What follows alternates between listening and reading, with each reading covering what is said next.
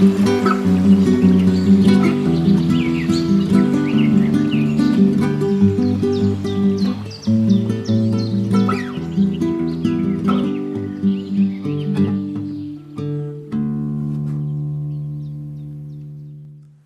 liebe Zuhörerinnen und Zuhörer, vielleicht bei YouTube auch Zuschauerinnen und Zuschauer einer weiteren Folge der Interviews for Future. Nach einer kleinen Sommerpause fangen wir jetzt quasi auch wieder an. Ähm, und zwar gleich mit einem hochaktuellen Thema. Es geht um die internationale Automobilausstellung in München, die demnächst stattfindet. Und da habe ich Lola vom Sand im Getriebe zum Gast. Hallo Lola. Ja, hallo, vielen Dank für die Einladung. Ich freue mich sehr, hier zu sein.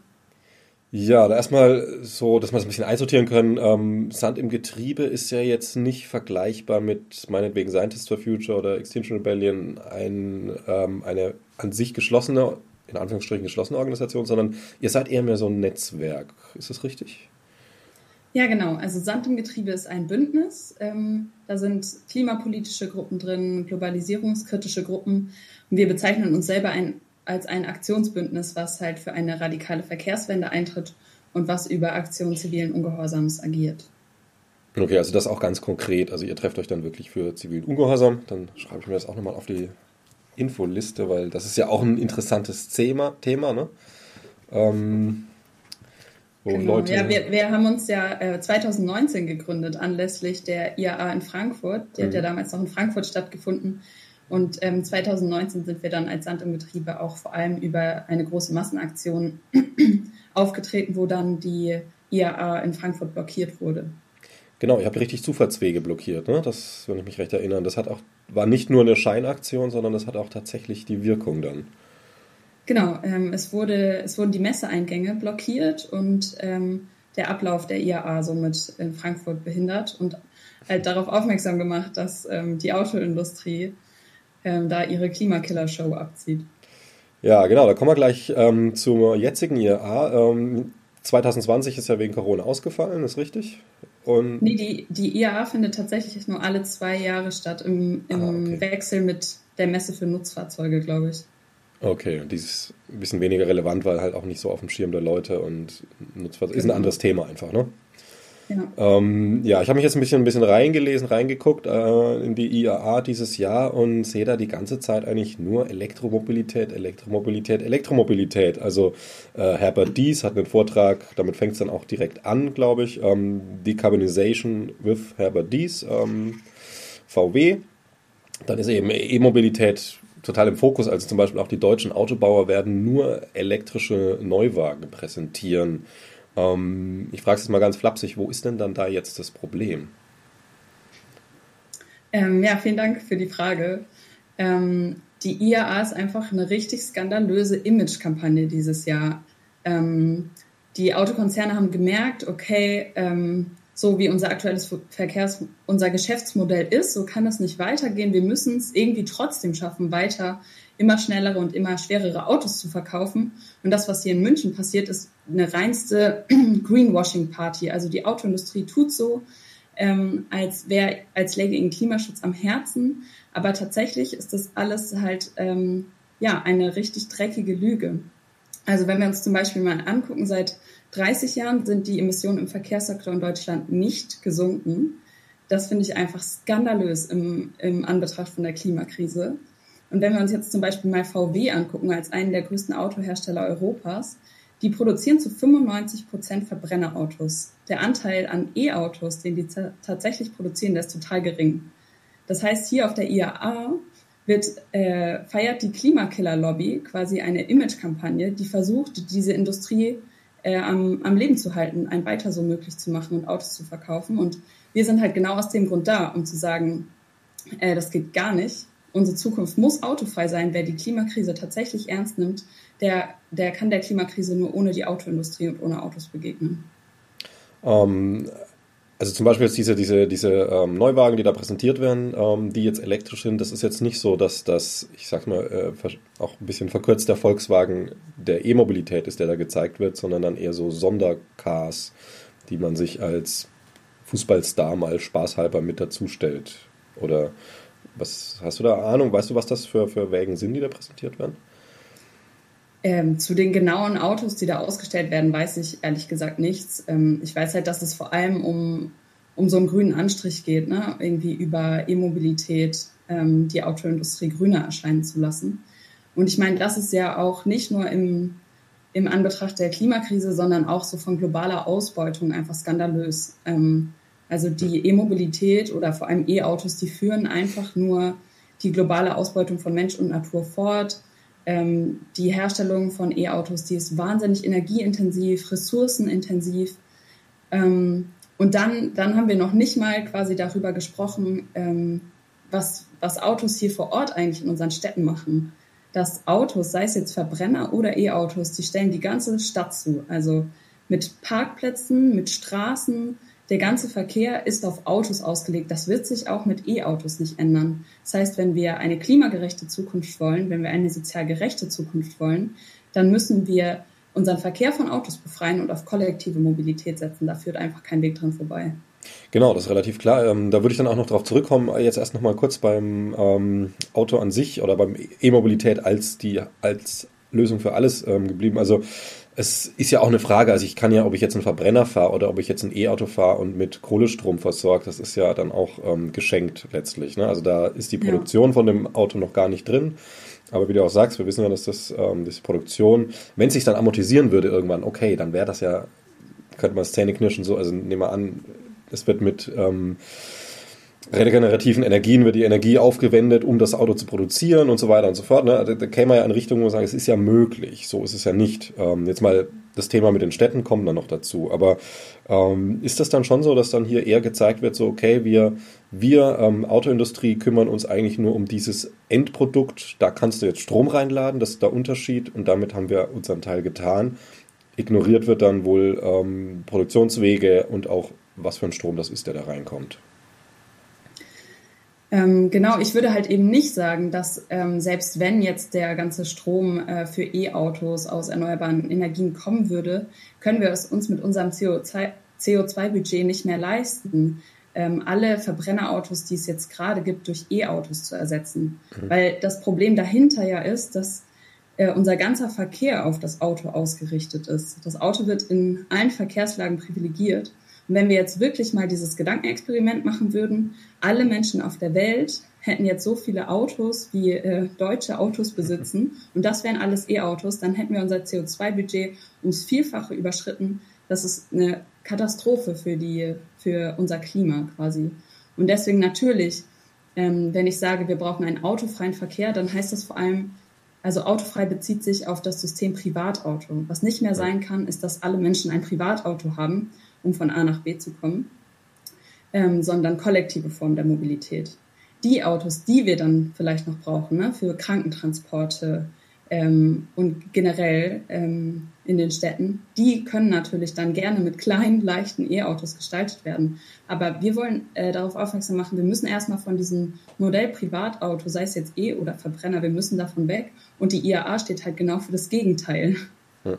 Ja, genau. Es ist natürlich Werbung fürs Privatauto und auch Werbung dafür, dass das jetzt ja alles wieder klar geht mit der Klimakrise, weil es ist ja jetzt elektrisch. Ähm, ja, da gehen wir mal rüber zu diesem, diesem Punkt äh, mit den Städten. Also Armin Laschet hat ja noch eine wunderschöne Fe Steilvorlage gegeben ähm, bei dem Triell, falls du noch weißt, was ich meine. Hast du es mitbekommen? Ich habe das tatsächlich noch nicht geguckt, muss ich gestehen. ja, ähm, es ist anstrengend, sagen wir mal so.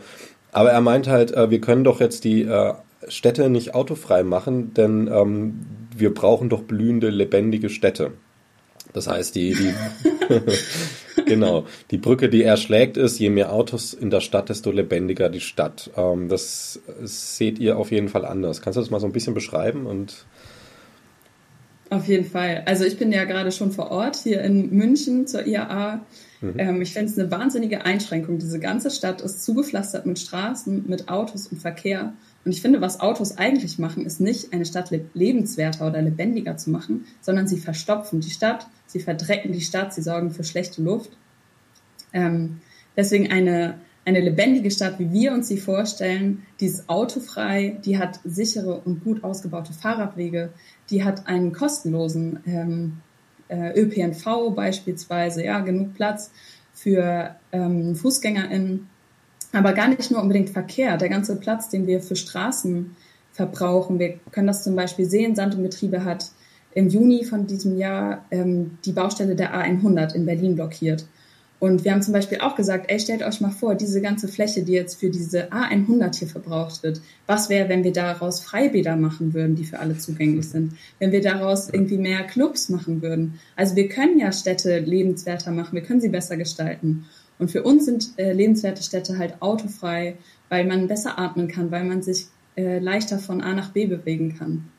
Und halt, ähm, weil sich alle leichter von A nach B bewegen können. Weil das, was gerade passiert, ist ja auch, dass Autos ähm, immer noch eine sehr privilegierte Art der Fortbewegung sind. Es gibt viele Leute, die sich ein Auto gar nicht leisten können oder gar nicht, ähm, ja, gar nicht die Wege mit dem Auto zurücklegen können, die sie irgendwie bewältigen müssen in ihrem Alltag. Ja, kommen wir da nicht auch in einen Punkt, wo ähm, der Umstieg auf die Elektromobilität, so wichtig er prinzipiell erstmal ist, ähm, auch wieder hinkt? Äh, ich stelle mir das so vor, also ne, jemand, wie du sagst zum Beispiel, kann sich kein Auto leisten oder, naja gut, kann sich halt für 200, 300 Euro einen ähm, alten, klapprigen, gebrauchten Fiat leisten oder sowas. Genau die Leute, die gibt es ja auch welche, die sind aufs Auto berufsmäßig angewiesen, geht nicht anders. Ähm, einfach Infrastruktur, ne? wir wissen ja, dass die Leute da drin auch gefangen sind. Und ist das nicht auch so, so eine kleine Abhänggeschichte, die dann passieren kann, wenn wir jetzt radikal mit einem Hebel, sagen wir, auf E-Autos umsteigen, dann gibt es erstmal keine Gebrauchtwägen mehr, die sich solche Leute leisten können. Und die ersten Gebrauchtwägen werden teuer sein. So. Ja, genau. Ich würde sagen, das ist ja oft das Problem, was auch entsteht, wenn wir nur auf der Ebene von so einer Konsumkritik bleiben und das, was wir halt genau sagen, ist, unser Protest richtet sich eben nicht gegen Menschen, die mit dem Auto fahren. Gerade ist es einfach die günstigste und einfachste Art der Fortbewegung. Es gibt gar kein Verkehrssystem, ähm, was das nicht nahelegen würde. Ähm, genau, und E-Autos sind halt, oder generell Autos sind halt einfach teuer. Nur, nur bestimmte Einkommensschichten äh, können sich Autos leisten. Ähm, und deswegen betonen wir auch immer wieder diesen Gerechtigkeitsaspekt, der ja generell auch so als Klimagerechtigkeitsbewegung uns sehr am Herzen liegt, um zu sagen, auch, auch ältere Menschen, auch einkommensschwachere Menschen, ähm, wir alle sollten das gleiche Recht auf Mobilität haben. Jetzt sagen natürlich viele Leute, die sowas hören, so bist du denn wahnsinnig, wieso willst du uns das Auto wegnehmen? Und ähm, jetzt nehmen wir mal, es gibt Leute, die sind wirklich explizit darauf angewiesen, wohnen auf dem Dorf, arbeiten in der Stadt und so weiter, können sich jetzt nicht leisten zu sagen, ich arbeite jetzt nicht mehr oder sonst was. Ähm, gar, keine Fall, gar keine Frage, aber jetzt nehmen wir mal diese, diese Massen, die halt tatsächlich äh, die Städte verstopfen. Ich muss meine Kinder ja zur Kita fahren und so weiter, irgendwie die ähm, eineinhalb Kilometer mit einem großen, dicken SUV und so. Ähm, da fehlt es ja auch an Bewusstsein. Was sagst du denn solch, also die werden ja getriggert sein von euren Aktionen, die werden getriggert sein von euren Aussagen, also alles, was du hier so sagst, ähm, würde ich ja gerne mal einem Armin Lasche zum Beispiel sagen, da wird er wahrscheinlich direkt die Polizei rufen. Was, was sagst du solchen Leuten? Also wie, wie sind da, ist man da argumentativ aufgestellt? Ich kann erstmal tatsächlich verstehen, dass wenn wir von autofreiem Verkehr sprechen, dass das Leute erstmal vielleicht beunruhigt, weil die sich dann ja tatsächlich Gedanken machen, wie können wir dann noch von A nach B kommen. Ähm, und ich glaube, was uns da gelingen muss, ähm, ist eine Verkehrswende zu zeichnen, ähm, ja auch so eine Vorstellung davon zu entwickeln, wie eine gerechte Verkehrswende aussehen kann, weil das ist eigentlich was, was uns allen zugutekommen würde. Ja, also eine klimagerechte Mobilität wäre ja für uns alle. Wir wollen das gute Leben für alle. Und ich glaube, wenn wir da genug Alternativen aufzeigen können, wenn wir sagen können, hey, guckt euch zum Beispiel mal an, ähm, es gibt schon autofreie Städte, bei denen das Konzept super funktioniert, oder es gibt die und die stillgelegten ähm, Schienen hier in dieser Stadt, die wir einfach nur wiederbeleben müssten. Ähm, es gäbe die Möglichkeit, ähm, die Städte und auch das Land äh, von der Infrastruktur her viel besser anzubinden oder sei es auch erstmal so ähm, Sharing-Systeme zu installieren. Also ich, ich glaube, was dahinter steht, ist den Menschen zu signalisieren, wir wollen ja gerade nicht, dass ihr weiter so immobil seid, wie das gerade ist, sondern wir wollen eine gerechte Mobilität für alle.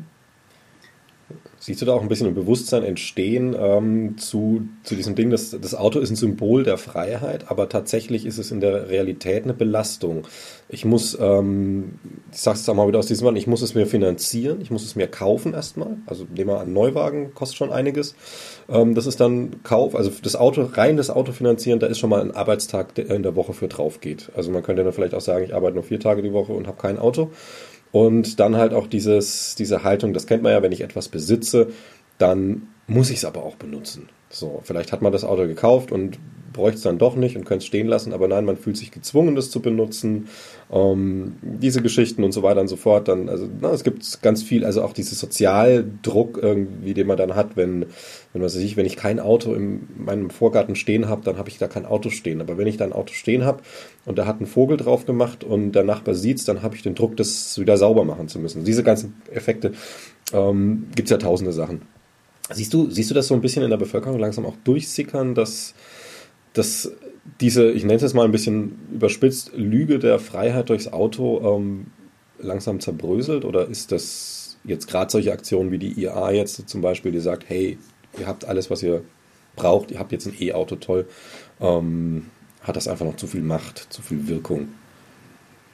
Ich glaube tatsächlich, dass es beides ist. Also zum einen hat das Auto als Symbol immer noch in unserer Gesellschaft, gerade in der deutschen Gesellschaft, ein wahnsinniges, einen wahnsinnigen Symbolwert einfach. Ne? So ein Zeichen von Eigentum, von sich was leisten können. Es ist vor allem aber auch ein sehr toxisch männliches Ding, ne? irgendwie sich über sein Auto zu definieren oder profilieren zu können.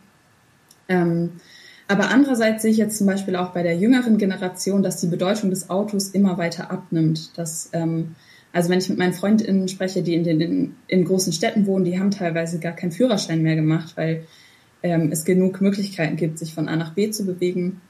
Und ich glaube auch, dass ähm, vielleicht so meine Generation oder die jüngere Generation auch noch mal sehr stark gemerkt hat, dass Autos uns eben nicht mobil machen, sondern ich bin zum Beispiel auf dem Land aufgewachsen. Ich war bis 18 mit einem eigenen Auto ich war einfach gar nicht mobil. Also ich war total auf meine Eltern angewiesen oder auf den Bus, der halt zweimal am Tag fährt. Mhm. Das hat mir schon nochmal sehr klar vor Augen geführt, ähm, ja, das, das System Auto, das funktioniert einfach nicht für alle Menschen. Ja, genau, das ist ja auch so ein Druck, der dann entsteht. Dann ist man vielleicht 16, 17 und immer so, ha, ich brauche jetzt endlich ein Auto, brauche jetzt endlich ein Auto, damit dann hat man das. Und dann kommen ja diese lustigen Kombinationsspielchen, so, da, damit ich endlich in die Stadt in die Disco fahren kann, dann fährt man abends in die Stadt in die Disco, ist der Fahrer und kann nichts trinken. Also so viel zu Freiheit durchs Auto. Aber klar, es hat natürlich auch seinen Nutzen hier und da, ist ja gar keine Frage. Ne? Das ist ja ein bisschen lebensweltabhängig. Ähm, Kommen wir mal langsam zur IAA speziell. Also das ist ja eine richtige, richtige E-Veranstaltung dieses Jahr. Es sind sogar einige Fahrradproduzenten ähm, auf der IAA. Mhm. Ähm, ist das das erste Mal oder ist das so ein Standard? Oder ist das jetzt so ein Schulterschluss zwischen E-Mobilität letztlich?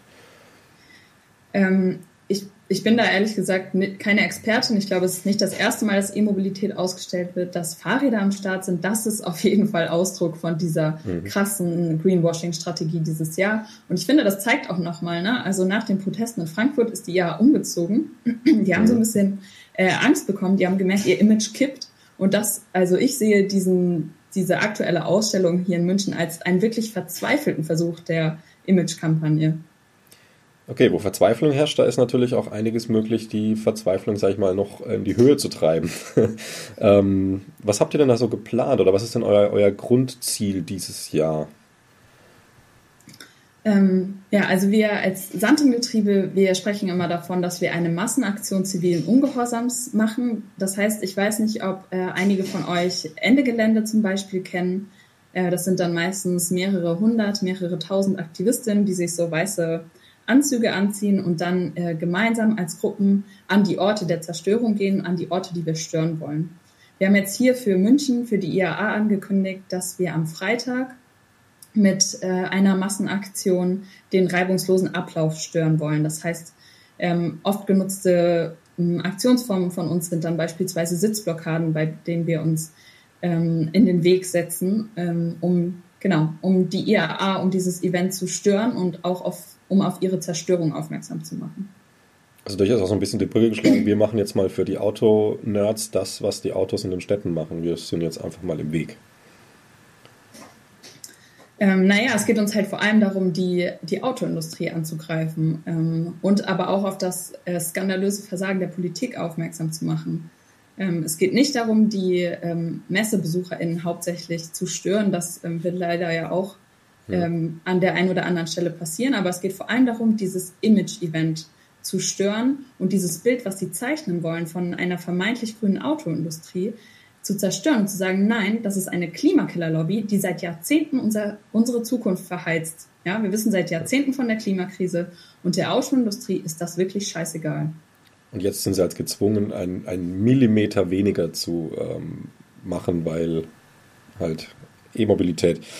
Ähm, seht ihr da, wie, wie ist die Wirkung? Also jetzt mal nochmal zurück zur IAA äh, 2019. Ähm, also öffentliche Wirkung hat es auf jeden Fall gehabt, definitiv. Und ähm, das war auch der Auslöser, mehr oder weniger, dass die dann umgezogen sind nach München, wie du sagst. Um nochmal andere Stadt, anderes Image vielleicht. Ich meine, Bayern hat ja immer so ein, so ein landschaftsverliebtes Image im Gegensatz zu Frankfurt. Ähm, ich denke auf jeden Fall, dass die massiven Proteste in Frankfurt ein großer Teil davon waren. Wir haben ja nicht nur als Sand im Getriebe quasi mit über 1000 Aktivistinnen die Messe blockiert, sondern es gab ja äh, alles Mögliche, auch an Fahrradsternfahrten, an einer großen Demo. Insgesamt kamen, glaube ich, über 25.000 Menschen nur, nur zu den Protesten nach Frankfurt. Mhm. Ähm, und die EAA hat generell seit Jahren ein großes äh, Imageproblem, dass sich Tickets schlechter verkaufen. Ähm, und ich glaube, das ist, hat so ein bisschen zusammengespielt. Ähm, genau, und deswegen äh, war es uns halt auch wichtig, dieses Jahr die IAA in München nicht einfach unkommentiert stattfinden zu lassen. Ähm, und deswegen ist wirklich diese ganze Woche, ich, ich glaube, ähm, an der Zahl sind es ungefähr über 50 verschiedene Proteste, die hier in München gegen die IAA auf die Straße gehen. Es wird auch wieder am Samstag eine riesige Demo geben, wo wir auch als Sand im Getriebe äh, in einem Block dabei sind. Es wird wieder Fahrradsternfahrten geben. Ähm, ja, die ganze Woche über wird diese IAA schon gestört. Und wir sagen halt, das muss das letzte Mal sein, dass diese IAA stattgefunden hat. Ähm, wenn wir eine Zukunft haben wollen, dann müssen wir das endlich verstehen, sonst haben wir keine Chance mehr. Naja, das ist was äh, schwierige Sache, weil das wird natürlich die Industrie nicht auf sich sitzen lassen. Also auch wenn eure Aktionen erfolgreich sind, was wir jetzt ja hoffen, ähm, und bist da guter Dinge, so wie es klingt. Ähm, aber nichtsdestotrotz wird sich die Industrie nicht sagen, naja, gut, okay, dann lassen wir das alles halt. Jetzt verdienen wir kein Geld mehr. So, das wird ja auch nicht passieren. Ähm, Gibt es da, also seht ihr das jetzt vielleicht auch gerade Richtung Bundestagswahl nochmal als, als ein Momentum? Denn das ist ja nochmal ein zusätzlicher ähm, Hebel auf Industrie. Es sind ja dann tatsächlich politische Entscheidungen. Dass er da nochmal bewusst ja. macht. Ja, also unsere Aktion ist auf jeden Fall auch eine Form äh, Druck äh, aufzubauen und nochmal nicht nur auf äh, die Zerstörung der Autoindustrie, sondern auch auf das skandalöse Versagen der Politik seit Jahrzehnten aufmerksam zu machen und auch das Zusammenspiel ähm, daraus. Also Andreas Scheuer hat sich beispielsweise seit seiner Amtszeit ne, 80 Mal mit Autolobbyverbänden getroffen und nur einmal äh, mit Umweltverbänden. Das heißt, es ist schon auch eine Form, ähm, Druck aufzubauen, aber wir als Sandembetriebe sagen vor allem, ähm, die Politik versagt ja, seit Jahrzehnten und deswegen müssen wir gesellschaftlichen Wandel selber von unten machen. Wir müssen ihn selber auf die Straße tragen. Und das ist auch der Ansatz, warum wir uns gemeinsam hier organisieren ähm, und äh, ja, uns dieser Politik und dieser Industrie der Zerstörung in den Weg stellen. Ja, eben, da ist das Wort Versagen ist immer so eine Sache. Man hört es ja sehr, sehr schnell und sehr oft, die Politik versagt, die Politik versagt, aber Versagen tue ich ja, wenn ich etwas versuche und nicht schaffe. Hm. Ähm, das sehe ich ja bei der Politik jetzt sehr allgemein gesprochen nicht so. Also das ist ja, ich würde mal eher sagen, dass die Politik durchaus Erfolg hat, nur es ist ein Erfolg, den wir uns nicht wünschen. Also es ist halt ein Erfolg, der über die Bevölkerung, über die Zukunft, über die Jugend drüber geht, über jegliche nachkommenden Generationen letztlich. Ähm, aber das ist ja, also ist das geschickter, das Wort Versagen zu, zu nutzen, weil, weil man dann auch nicht zu sehr, sage ich mal, mit der Tomate wirft ähm, und trotzdem einen Treffer landet? Oder wie ist es, weil Versagen ist ja leider doch zu wenig. Es ist ja ein, gezielt. Ähm, ja, voll. Ich finde, da hast du auf jeden Fall einen guten Punkt. Wir könnten auch beispielsweise sagen, seit drei Jahren äh, ist die Klimagerechtigkeitsbewegung in Deutschland so stark wie nie. Ne? Ist teilweise jeden Freitag auf die Straße gegangen und wir werden ignoriert ähm, wissenschaftliche Erkenntnisse, die ihr ja auch liefert, werden seit Jahrzehnten ignoriert, absichtlich ignoriert, um weiter ähm, dieses Wirtschaftssystem des Profits am Laufen zu halten. Genau, man sieht ja auch irgendwie, der Armin Laschet ist ja das beste Beispiel, das ist ja holzschnittartig die Kasperles-Puppe der, der Kohleenergie, um es mal ein bisschen schnippisch zu sagen. Und ähm, das, also ist es auch der, der bei den, bei den Debatten am meisten lügt. und ja, ich mache auch Fehler. Du machst auch Fehler. Vielleicht ist irgendeine Info, die selbst hier nimmt, kann ja was Falsches drin sein. Ne? Sind, da hat man dann halt mal versagt an dem Punkt. Aber das ist ja, wie gesagt, das ist ja gezielt. Ähm, Was meinst du, äh, wie das jetzt sich entwickeln wird, um jetzt mal wieder bei der IA zu bleiben? So, was, was für ein Wochenende, was für Tage ähm, siehst du da kommen? Also wie, wie reagiert dann auch die Staatsmacht in Bayern? Vielleicht anders als in Frankfurt? Habt ihr da schon irgendwie ein bisschen reingeschnuppert oder ein paar... Seht ihr da, wie, wie ist das so die Aussicht, sage ich mal, auf die Aktion? Ähm, also ich bin zum einen total optimistisch, weil die Energie und die Proteste, die ich jetzt auch schon in den letzten Tagen erlebt habe, die geben mir tatsächlich total viel Motivation nochmal. Mhm. Auch die Presseberichterstattung über die IAA ist bisher eher zu unseren Gunsten ausgefallen, würde ich sagen. Und ich hoffe natürlich, dass das in den nächsten Tagen so bleibt. Ähm, ich bin ja auch Pressesprecherin bei Sand im Betriebe. Unser Anliegen ist es natürlich, unsere inhaltlichen Botschaften auch ähm, gut in der Medienlandschaft zu verankern. Klar, ja.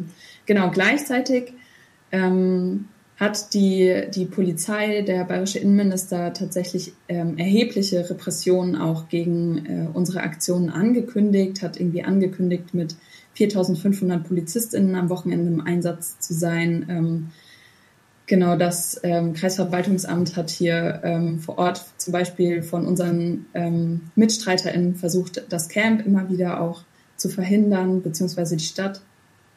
Ähm, Genau, und äh, ich finde, das ist halt so beispielhaft dafür, was uns als Klimabewegung auch in den letzten Jahren einfach passiert, dass wir die, die eigentlich handeln, die, die die Klimakrise ernst nehmen, dass wir die ganze Zeit massiv kriminalisiert werden, anstatt dass ähm, die Politik, ja, die die ganze Zeit ja irgendwie auch über Klima redet, wir alle reden über das Klima, aber tatsächlich macht ja niemand was. Und die, die dann für radikalen Wandel einstehen, ähm, die erleben dann massive Repressionen. Ja, ist natürlich auch ein bisschen den Aktionsformen geschuldet. Ähm, gar keine Frage, wenn man jetzt ankündigt, wir gehen in eine große Stadt und stören eine große Veranstaltung, da muss natürlich ein Staat auch ein Stück weit reagieren. Das ähm, allerdings, äh, klar, kennst ja, ne? Das ist nicht, das ist halt, ähm, naja, auch bei einer Querdenker-Demo, da wird dann halt auch erst irgendwie beim fünften, 23. Mal irgendwie mal einer festgenommen. Das geht bei euch dann deutlich schneller, wahrscheinlich. Mhm. Obwohl ich dazu auch nochmal sagen würde, also Sand im Getriebe ähm, fährt da so eine sehr ähnliche Taktik wie auch Ende Gelände die letzten mhm. Jahre. Also wir kündigen im Vornherein genau an, was wir machen und was, was, wir, ähm, äh, was wir vorhaben. Dafür gibt es dann einen Aktionskonsens. Da steht auch drin, dass wir ruhig und besonnen vorgehen werden, dass von uns keine Eskalation ausgeht und dass uns die Sicherheit aller Beteiligten, ähm, dass das für uns oberste Priorität hat. Ähm, deswegen würde ich sagen, die Eskalation, die geht vor allem von der Polizei aus. Dieser äh, Weg des Konflikts, der wird immer wieder von der Polizei gesucht, weil wir ganz deutlich ankündigen, was wir sagen und wofür wir hier einstehen, nämlich für eine bessere Welt für alle. Ja, außer vor die Konzerne natürlich, ähm, die sich dann wehren. Äh, ja, das ist auch so ein Ding. Also es gibt ja auch in der Polizei sehr unterschiedliche Typen und so weiter, die da arbeiten. Und ähm, hast du ein Gefühl, dass man dann, wenn man es denn leiten und lenken kann, sag ich mal, die äh, etwas derberen, ähm, gewaltbereiteren Polizisten euch gegenüberstellt oder ist es dann tatsächlich einfach nur die Masse, die es dann ausmacht und die Befehle? Ähm, dazu kann ich tatsächlich nichts sagen. Das kann ich auch total, also es ist immer sehr schwer einzuschätzen im Vornherein, wie dann letztendlich tatsächlich reagiert wird. Ähm, Genau, also für uns ist natürlich klar, die, die Proteste richten sich jetzt auch nicht gegen die Polizei explizit, sondern unsere Proteste klar. richten sich ja. ja. gegen die Autoindustrie, richten sich äh, gegen das, die Ignoranz der Politik seit Jahrzehnten. Ähm, und deswegen konzentrieren wir uns vor allem darauf, unseren Protest, unseren bunten und vielfältigen Protest auf die Straße zu bringen. Äh, ganz kurz, jetzt klingelt hier ja. irgendein Handy in diesem Büro. ähm, ah, okay, es hat aufgehört. Gut. ähm, ich bin mir nicht mehr sicher, als ich meinte, ich weiß nicht, ob es heute noch so ist, ich meinte, dass der Bürger, also sehr, sehr lange war der Bürgermeister in, in München und zwar auch mit einer großen Mehrheit ähm, SPD, also jetzt nicht CSU, wie man glaubt, sondern eben SPD. Ich weiß nicht, weißt, weißt du, wie das heute noch ist? Also ist das noch der SPD-Bürgermeister in München? Und wenn, ähm, die SPD versucht doch auch gerade mit Wir sind Klimaretter äh, an der Bundestagswahl gewählt zu werden. Ist das ein Hebel? Ich kann ehrlich, ja, ich kann ehrlich gesagt, dadurch, dass ich nicht aus München komme, dazu jetzt äh, gar nichts genaueres sagen. Ich denke, äh, allgemein lässt sich ja sagen, dass ähm, gerade jetzt vor der Bundestagswahl die meisten Parteien übers Klima reden und versuchen, sich als KlimaschützerInnen darzustellen.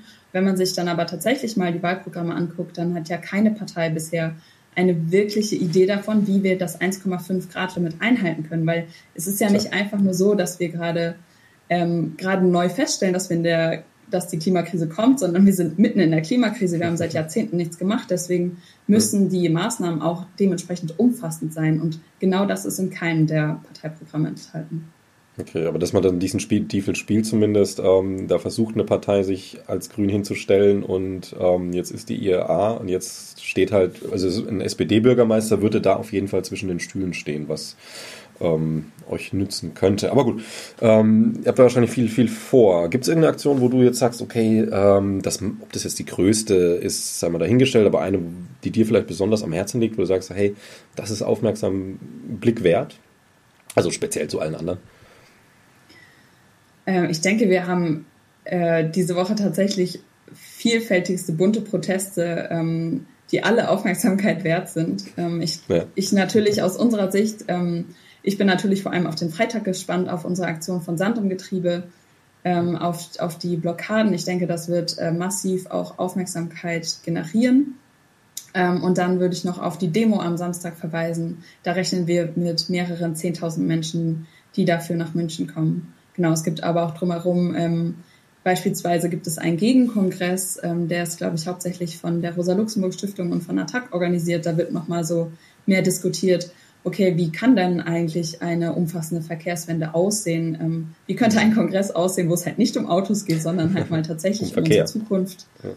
Ähm, da gibt es sehr, sehr verschiedenste Formate und ich glaube auch an die ZuhörerInnen, ZuschauerInnen, ähm, da gibt es auch verschiedenste Formate, sich einzubringen und zu beteiligen. Okay, also es ist tatsächlich nicht nur der ähm, zivile Ungehorsam, ähm, sondern eben auch Infoveranstaltungen. Klar, im Netz wird es wahrscheinlich surrounded, da wird es wahrscheinlich viel geben, viel Information und so weiter und so fort. Ich würde noch mal kurz auf den zivilen Ungehorsam eingehen, weil das ist was, also die Botschaft geht es auch ein bisschen rückwärts in Richtung Scientists, ähm, denn da gibt es immer wieder diese Debatte, wie sollen wir zu zivilem Ungehorsam stehen. Ähm, wir stehen da ganz klar zu, indem wir sagen, okay, wir positionieren uns da nicht, weil das uns einfach sehr viel ähm, Möglichkeiten nehmen würde. Das ist, denke ich, oder hoffentlich nachvollziehbar, einfach aus dem Grund, dass wir halt auch nochmal, naja, ich sag mal so, ne, der, der ähm, klassische alte weiße Mann aller Herbert Dies, der wird halt einem älteren Herrn Professor ähm, mit Renommee schon auch mal zuhören. Der wird dir wahrscheinlich nicht zuhören. Also außer du erzwingst es, indem du auf der gleichen Podiumsbühne sitzt ähm, oder weniger zuhören. Ne? Und deswegen tun wir uns da so ein bisschen zurückhalten. Aber ähm, es ist ja auch immer so ein bisschen, also ich krieg's mein Scientist hier und da mit, deswegen geht die Botschaft auch ein bisschen an uns. Aber auch allgemein ist ja ziviler Ungehorsam sehr klar definiert und in der Bevölkerungsschicht teilweise sehr missverstanden. Also zum Beispiel Gefahr für andere Menschen, sowas. Ne? Das ist dann kein ziviler Ungehorsam mehr. Kannst du das nochmal ganz kurz, diesen Topic ziviler Ungehorsam und auch in Bezug auf eure Aktion in der IAA einfach mal für die, die sich vielleicht da unklar sind, was da eigentlich gemeint ist. Ähm. Genau, also ziviler Ungehorsam bedeutet eigentlich ähm, eine bewusste Regelüberschreitung oder die Überschreitung einer gesetzlichen Norm, um auf eine Situation, eine Unrechtssituation aufmerksam zu machen. Ähm, zu Aktionsformen des zivilen Ungehorsams gehören dann beispielsweise halt sowas wie Besetzung oder äh, Sitzblockaden ähm, oder auch Streiks beispielsweise. Das heißt, mhm. ähm, also die Geschichte des zivilen Ungehorsams ähm, ist auf jeden Fall schon sehr alt, umfasst verschiedene Aktionsformen und hat tatsächlich auch keine einheitliche Definition. Ähm, wir als Sandumgetriebe ähm, verstehen das halt als ähm, ja, eine bewusste Regelüberschreitung, um halt auf diese Klimakrise, um auf diese globale Ausbeutung aufmerksam zu machen. Wir haben beispielsweise, hatte ich ja gerade eben schon gesagt, in, in unserem Aktionskonsens stehen von uns, wird keine Eskalation ausgehen, wir gefährden keine Menschen. Ähm, genau, und ähm, wir sehen halt zivilen Ungehorsam als zum einen eine sehr legitime Aktionsform und zum anderen auch als wirklich eine sehr, sehr notwendige Aktionsform. Also die Stelle, wo wir jetzt gerade sind in der Klimakrise, wo wir uns tatsächlich auch als junge Generation Gedanken machen müssen, ähm, haben wir überhaupt noch eine Zukunft? Ganz abgesehen davon, dass die Zukunft anderer Menschen auf der Welt ähm, eh schon ähm, viel gefährdeter ist nochmal als unsere. Ähm, genau, gerade jetzt, ich denke, ähm, dieses Jahr in Deutschland ist auch nochmal klar geworden, Klimakrise betrifft uns auch in Deutschland. Sie kann vor unserer eigenen Haustür passieren. Und deswegen sagen wir, wir sind seit Jahren, seit Jahrzehnten auf die Straßen gegangen. Wir haben demonstriert, es hat sich nichts verändert. Und deswegen müssten wir jetzt einen Schritt weitergehen, wenn wir tatsächlich irgendwas verändern wollen. Und ich glaube, da ist auch nochmal, weil du das mit den Scientists gesagt hattest, ähm, ich würde mir zum Beispiel total wünschen eigentlich, dass die Scientists ähm, sich auch zu zivilem Ungehorsam bekennen, weil ich kann jetzt nur von mir sprechen, aber die Berichte, die beispielsweise vom Weltklimarat rausgegeben werden, das, was von KlimawissenschaftlerInnen auf der ganzen Welt erarbeitet wird zur Klimakrise, das sind schon auch Berichte, die mich ähm, auf jeden Fall stark politisiert haben, die, die mir Sorge machen, die mir aber auch die, die Schwere der Krise quasi nochmal vor Augen geführt haben. Und ich denke, gerade so als so eine sehr privilegierte Position in der Wissenschaft, ähm, wir agieren ja quasi auf Basis der Wissenschaft. Wir sagen, ja, ja, guckt euch doch an, ähm, was die Scientists veröffentlichen. Äh, deswegen sind wir hier auf der Straße, deswegen bringen wir unseren Protest auf die Straße. Und ich glaube, wenn wir uns da noch mehr zusammentun könnten, dann ähm, kriegen wir auf jeden Fall eine, ja, eine größere Macht von, von der Straße aufgebaut. Ja, ist eine interessante Debatte, weil es halt äh, wirklich ähm, sein Für und Wider hat. Also jetzt, ähm, wie gesagt, also diese, diese Hintertür-Lobbyarbeit, die wir als Scientists auch machen, natürlich für eine gute Sache und zwar nicht dafür Hauptsache E-Autos, ne, sondern für die Fall, Botschaften ja. von IPCC zum Beispiel. Ähm, das ist halt auch was, was wir uns nicht verbauen dürfen. Das heißt, ähm, ich sag mal, an vorderster Front ähm, Stefan Rahmsdorf, der sich jetzt irgendwo an Bagger kettet, ist eher kontraproduktiv letztlich. So, aber ich weiß, was du meinst. Also das, äh, deswegen wollte ich es nochmal erwähnen, damit einfach diese Debatte, die können wir jetzt hier auch nicht lösen. Ne? Also das ist klar. Aber damit es einfach noch ein bisschen rausgetragen wird. Und äh, fand ich interessant, also ein ganz klassischer Streik, so wie wir das auch als Deutsche schon kennen, sagen, naja, ein Streik, das ist, ne, das ist auch ein ganz klassischer Fall von ziviler Ungehorsam schon. Genau, also beispielsweise auch die Freitagsstreiks von Fridays for Future ist auch eine Form des zivilen Ungehorsams. Das ist nicht die Form, die wir jetzt als Sand im Betriebe wählen, mhm. aber die Aktionsformen sind tatsächlich sehr breit. Ähm, und unterscheiden sich auch geschichtlich sehr stark. Ähm, auch von ja. bewussten, also genau, vielleicht ist so eine Range ja auch zwischen diesen äh, Freitagsstreiks und ähm, bewussten Sabotageakten oder so. Da sind ja schon äh, große Unterschiede in den Aktionsformen. Naja, klar, das ist halt dieser, dieser schmale Grat zwischen, zwischen in 50 Jahren da sitzen, alles ist eine Katastrophe und sagen können, aber ich habe mich an die Verkehrsregeln gehalten oder halt sagen können, aber ich habe äh, meine Einflussmöglichkeiten verloren, weil ich mich nicht dran gehalten habe und so weiter. Ne? Also das ist da ist ein interessantes, ja. äh, interessante Waage. Ähm, das eben einfach nochmal so reingeworfen, eben auch für die Zuhörerinnen und Zuhörer. Jetzt nochmal so, so zurück, dass wir es mal auf den Punkt kriegen. Ähm, Gibt es noch einen Aufruf? Gibt es irgendwas, wo du sagst, okay, äh, was, äh, was vielleicht noch sehr wichtig wäre, jetzt gerade im Hinblick auf die IAA, wo du sagst, das auch eine Information, irgendein Thema, Inhalt, was auch immer, wo du sagst, das müsste jetzt auf jeden Fall noch unter die Leute. Ja, ich glaube, ganz viel ähm, habe ich schon gesagt jetzt mhm. in dem Interview. Ich glaube insgesamt nochmal, wenn ihr noch die Möglichkeit habt, äh, nach München zu kommen, dann kommt gerne nach München. Es gibt wirklich von Demos über Infoveranstaltungen, jetzt über unsere ZU, also Aktion zivilen Ungehorsams. Es gibt ganz mhm. verschiedene Formate mitzumachen. Ich glaube, was wir gemeinsam schaffen müssen als Klimagerechtigkeitsbewegung, ist ähm, dieser dem Auto seine Legitimation zu entziehen äh, sei es das Verbrennerauto oder das E-Auto. Und daran können wir alle auf ganz verschiedenste Arten und Weisen arbeiten. Mhm. Ähm, genau, deswegen ähm, lasst uns alle in München, auch aus verschiedensten Orten Deutschlands, über das Wochenende zeigen, diese Klimakiller-Veranstaltung in München, die nehmen wir nicht hin. Wir lassen uns nicht unsere Zukunft verheizen, sondern wir stellen uns selber für einen umfassenden Wandel auf die Straße. Ja, und für alle, die es tatsächlich nicht nach München schaffen, gibt es immer noch andere Möglichkeiten. Wir haben jetzt den Podcast aufgenommen, der auch noch ähm, zur IAA dann veröffentlicht wird. Und ähm, auch Stimmung im Netz ist heutzutage ja durchaus was wert.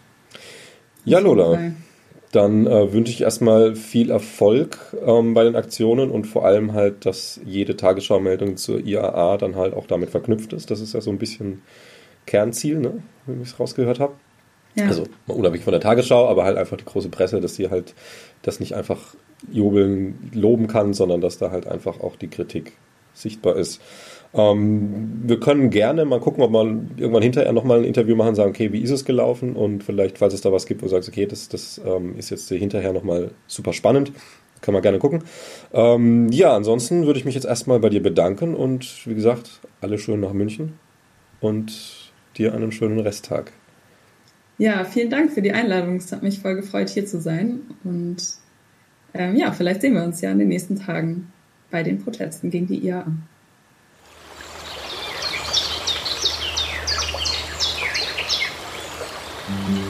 Mhm.